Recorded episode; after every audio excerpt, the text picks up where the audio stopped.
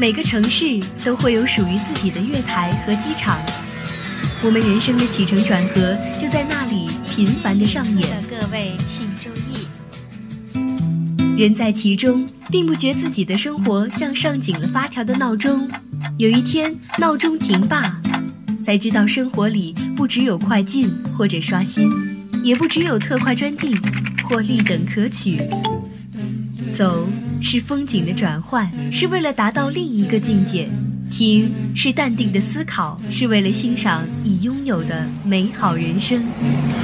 相思湖广播电台每周四下午十八点三十分，走走停停。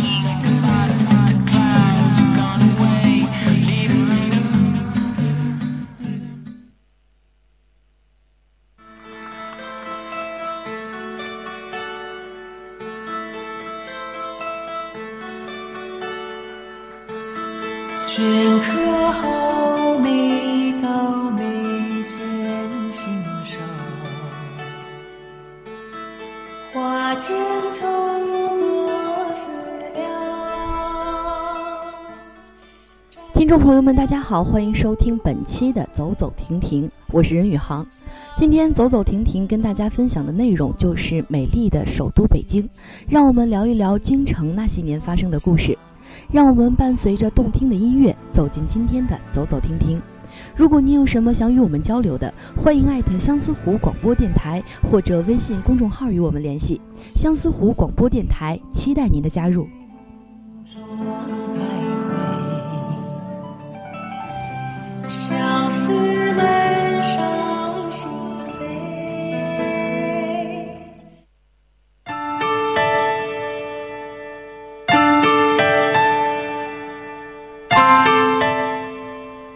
北京历史悠久，文化灿烂，是首批国家历史文化名城、中国四大古都之一和世界上拥有世界文化遗产数量最多的城市。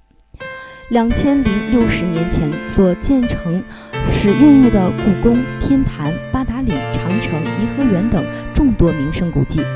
早在七十万年前，北京周口店地区就出现了原始人群部落北京人。公元前一零四五年，北京成为燕等诸侯国的成都。公元九三八年以来，北京先后成为辽普都、金中都、元大都、明清国都、明初京兆。一九四九年十月一号，成为中华人民共和国首都。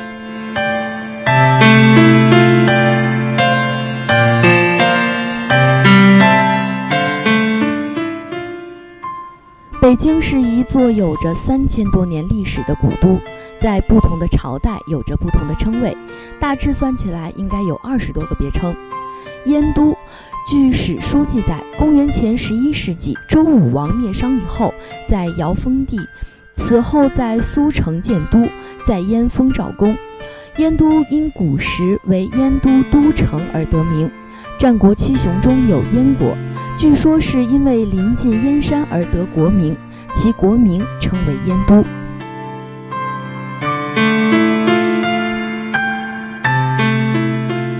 唐玄宗天宝元年（七四二年），在此以前称之首都为长安，称之为京城。以后京城就泛指国都，北京成为国都以后，也将其称为京城。在明永乐元年（一四零三年），称之为北京，建北京城并迁都于城于此，是正式命名为北京的开始。至今已有六百余年的历史。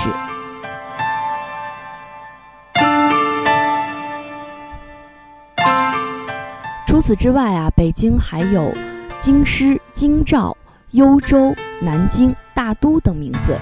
这些名字都是称之为北京的，那么这些名字在北京的这么多年的历史以来，也是为我们的历史留下了灿烂的文化。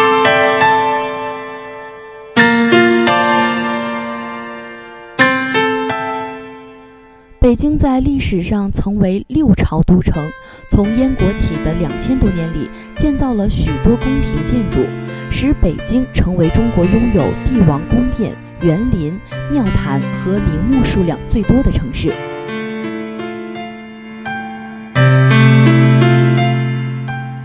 北京的建筑也是独具特色的，比如我们熟悉的北京四合院，四合院是以正房。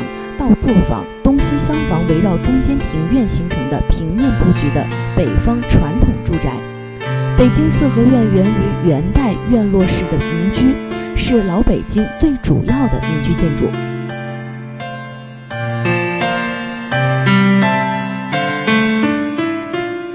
说到建筑，那就不得不说一下我们最著名的皇家建筑——故宫。皇家建筑北京故宫，明朝时叫大内宫城，清朝时叫紫禁城。这里原为明清两代皇宫，住过二十四个皇帝。建筑雄伟壮观，完美的体现了中国传统的古典风格和东方格调，是中国乃至世界现存最大的宫殿，是中华民族宝。贵的文化遗产，天坛以其布局合理、结构精妙而扬名中外，是明清两代皇帝祭天的地方。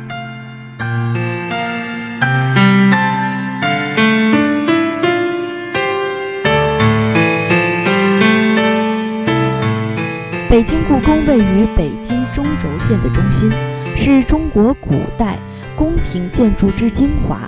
也是世界上规模最大、保存最为完整的木质结构古建筑之一，有大小宫殿七十多座，房屋九千余间，以太和殿、中和殿、保和殿三大殿为中心。北京故宫于明成祖永乐四年开始建设，以南京故宫为蓝本建设，到永乐十八年建成，占地面积约七十二平方米，七十二万平方米。建筑面积约为十五万平方米，它是一座长方形城池，东西宽约，东西宽七百五十三米，南北长九百六十一米。周围建筑有十米多高的城墙，并有一条宽五十二米的护城河围绕，构成了城中之城。宫殿建筑均为木质结构，黄琉璃瓦顶，白青石底座。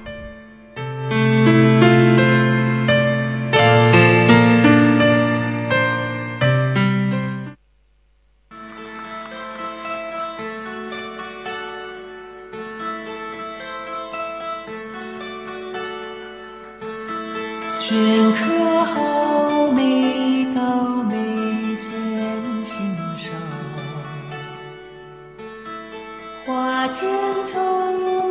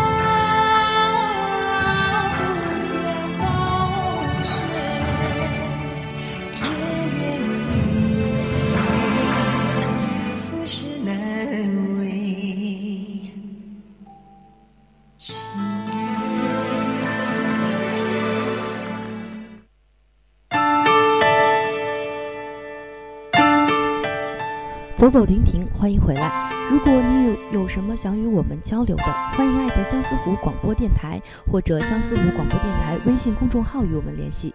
相思湖广播电台期待您的加入。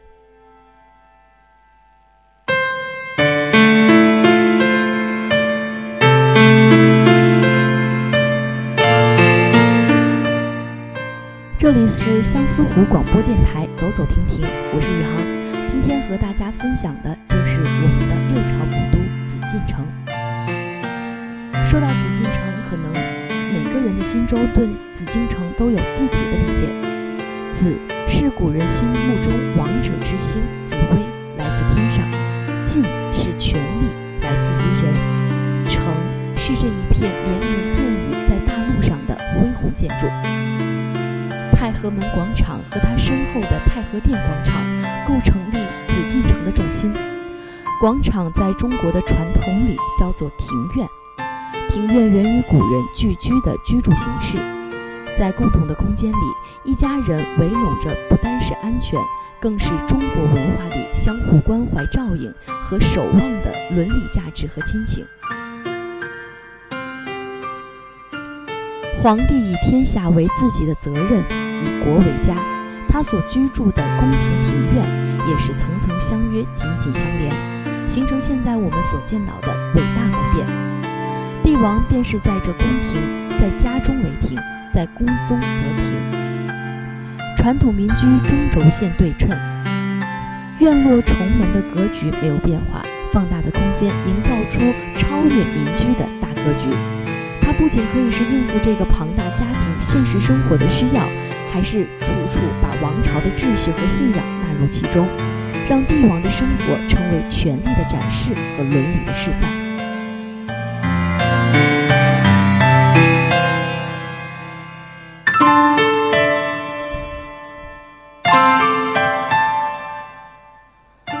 建筑的本质是界定生命活动的空间。正如杯子的意义是虚空的部分，而建筑物最重要的正是没有建筑的部分。这些现代的语言其实都是在重复着中国几千年的智慧。实者虚之，这是个文化自然而然的精华。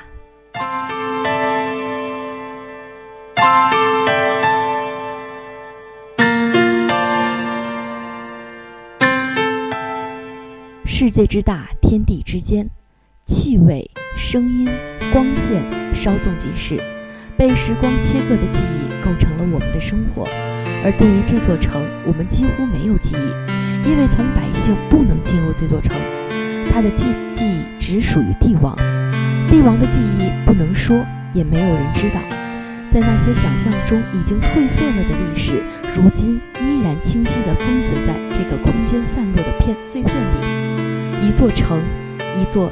的令人茫然的城。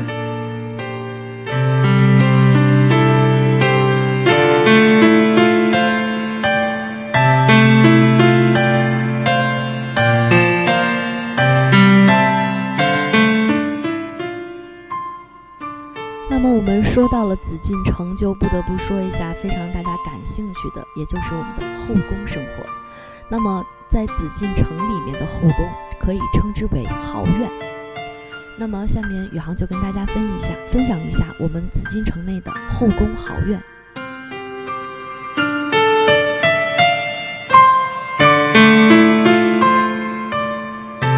兰花，中国古人认为它有王者之香，又有生育男孩的象征。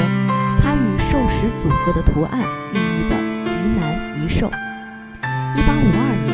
一个名叫兰儿的秀女被赐号懿贵人搬入了储秀宫。那时她刚刚十六岁。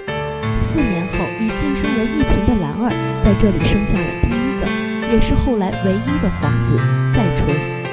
母以子贵，兰儿的身份开始不断攀升，储秀宫的陈设也慢慢的奢华了起来。一八六一年八月二十二号，咸丰皇帝病死热河。载淳登基，二十六岁的兰儿变成了皇太后。从此，她用回了她的本名慈禧，并开始了对大清朝近半个世纪的控制。一八八四年，慈禧五十大寿，她花费六十三万两白银用于重修储秀宫。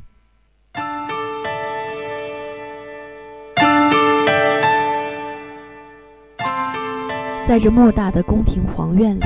能拥有一座属于自己的宫廷，实属不易。储秀宫迎来了他一个又一个的主人，也是从这里开始，储秀宫成为了东西六宫中最舒适的豪宅。皇帝们没有做，女人们也不能做，唯一能做到的就是这个皇比皇帝权力还要大的女人。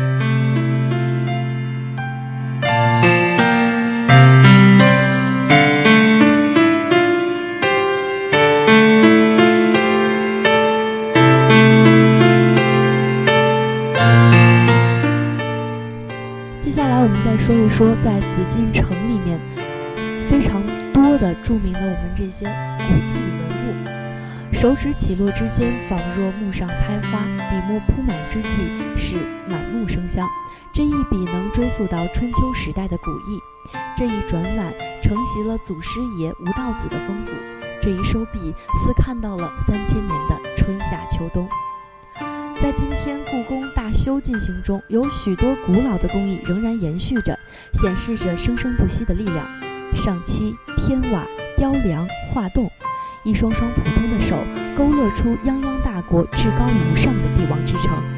北京紫禁城，便是由着瓦、土、石、木、彩画、油漆、搭材、裱糊这八大细琐的工程打造出来的。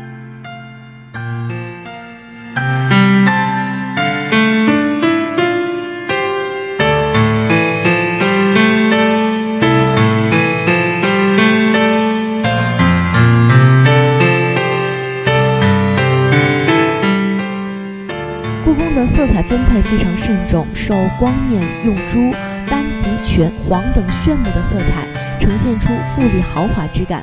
眼下的阴影部分则施以青绿为主的冷色基调彩画，既添加了檐的深厚感，又与光面的色彩对比。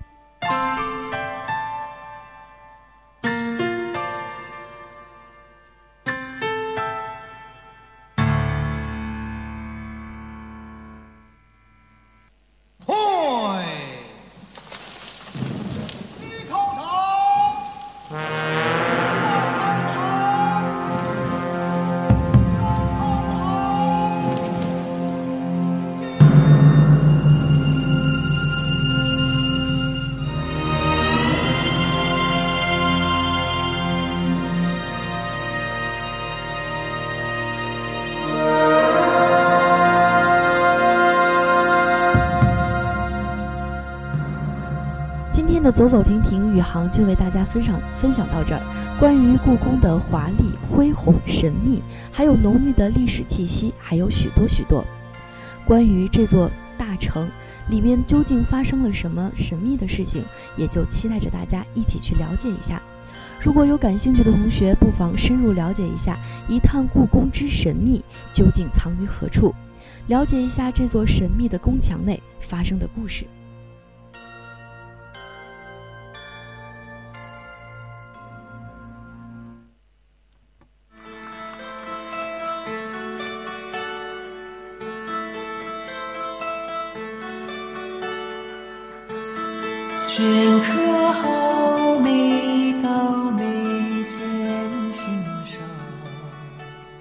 上就是今天走走停停的全部内容。如果您有什么想与我们交流的，欢迎艾特相思湖广播电台或者微信公众号与我们联系。相思湖广播电台，期待您的加入。我是宇航，下周同一时间走走停停，我们不见不散。夜静谧，窗纱微微亮。